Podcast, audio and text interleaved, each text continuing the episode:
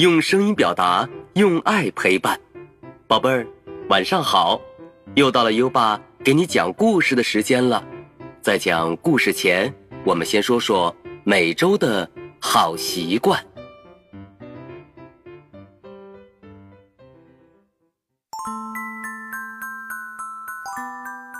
这周我们要养成的好习惯是：别人说话不插嘴。小朋友们，当爸爸妈妈在和别人交谈的时候，我们随便的插嘴打断他们的讲话，是一种不礼貌、不尊重别人的行为。如果有紧急的问题需要爸爸妈妈解决，可以先礼貌的说：“对不起，打断一下。”然后。再说出自己的问题。每周一个好习惯，宝贝儿，别人说话不插嘴。今天你做到了吗？快到文末留言告诉优爸吧。好啦，宝贝儿，现在优爸要开始给你讲故事了。在昨晚的故事里，因为匹诺曹太调皮，可怜的。杰佩托爸爸被警察送进了监狱，没有了杰佩托爸爸，匹诺曹会开心吗？请听今晚的故事：可怕的一夜。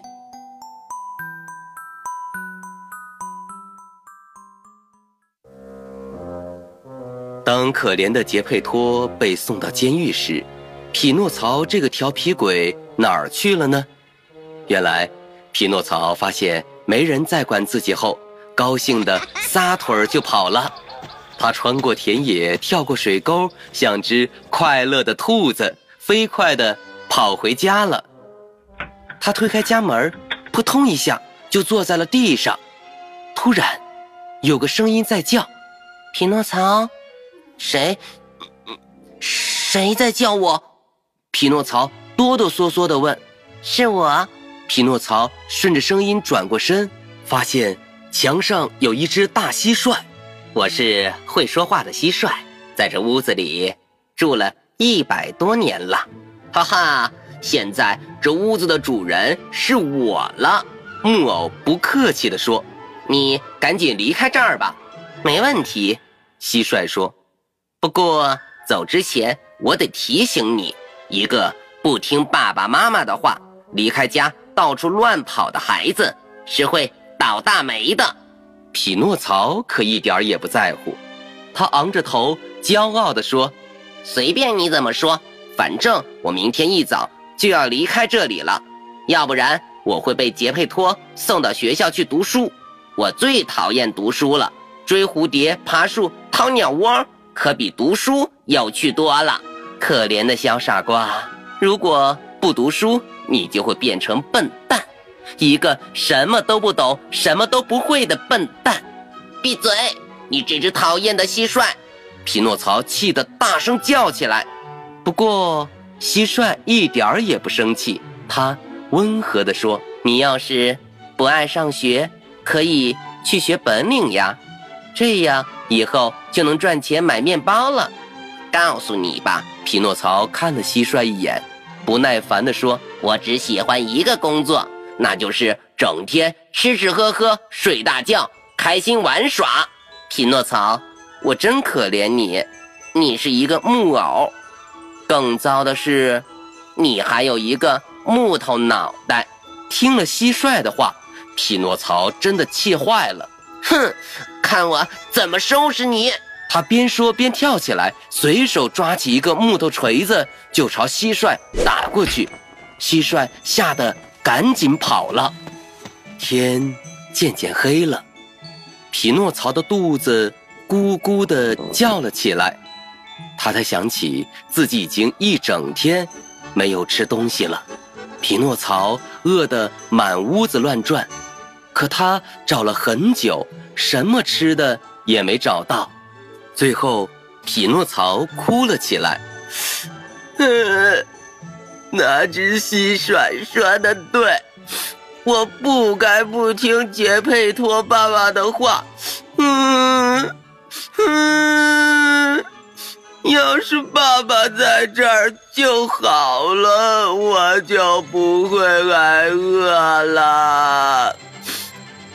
饿肚子的滋味实在太难受了，匹诺曹决定到隔壁村子找点东西吃。可是他一打开门，就看到外面电闪雷鸣，大风呼呼的刮着。他最怕打雷闪电了，可现在饿肚子比打雷闪电更可怕。于是他壮着胆子打开门，拔腿就跑。很快，匹诺曹就跑到了隔壁村子。匹诺曹鼓起勇气，按响了一户人家的门铃儿。一个穿着睡衣的老头气呼呼地从窗子里探出头来，大叫：“这么晚了，你按我家门铃儿干什么？”匹诺曹可怜巴巴地说：“老爷爷，您能给我点面包吃吗？”老头虽然答应了，心里却在想：“谁家的孩子这么调皮，大晚上的来捉弄别人？”得好好教训一下。过了半分钟，窗子又打开了。老头让匹诺曹在窗下站好。匹诺曹乖乖走到了窗户下站着。突然，一大盆水从上面泼下来，把他从头到脚淋了个透。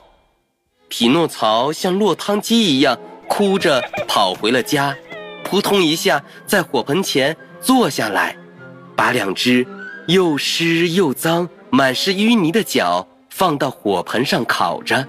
匹诺曹又饿又累，他想象着杰佩托爸爸正在厨房里准备晚餐，有面包，有火腿儿，还有他最喜欢吃的鸡蛋。想着，想着，他就。睡着了，连一双木头脚被烧着了都不知道。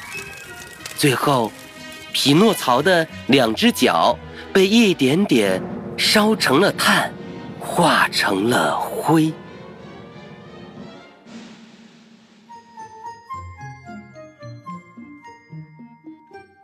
好了，今晚的故事听完了。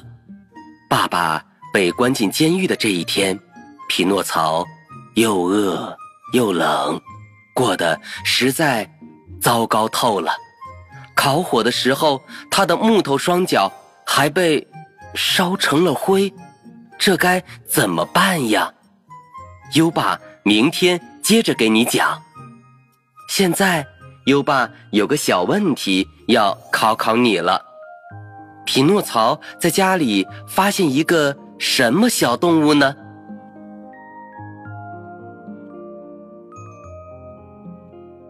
好的教育需要更多的人支持，优爸和你有个小约定，每天把优爸的故事转发给一位朋友收听吧，谢谢你。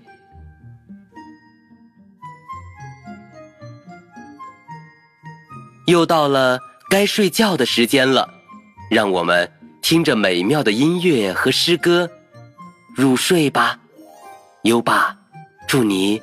好梦，晚安。《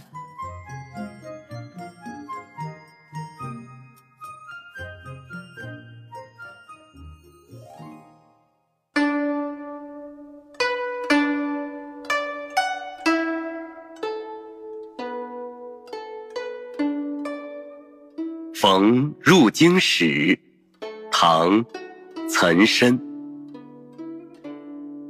故园东望，路漫漫。双袖龙钟，泪不干。马上相逢无纸笔，凭君传语平安。《逢入京使》唐·岑参。故园东望，路漫漫。双袖龙钟泪不干。马上相逢无纸笔，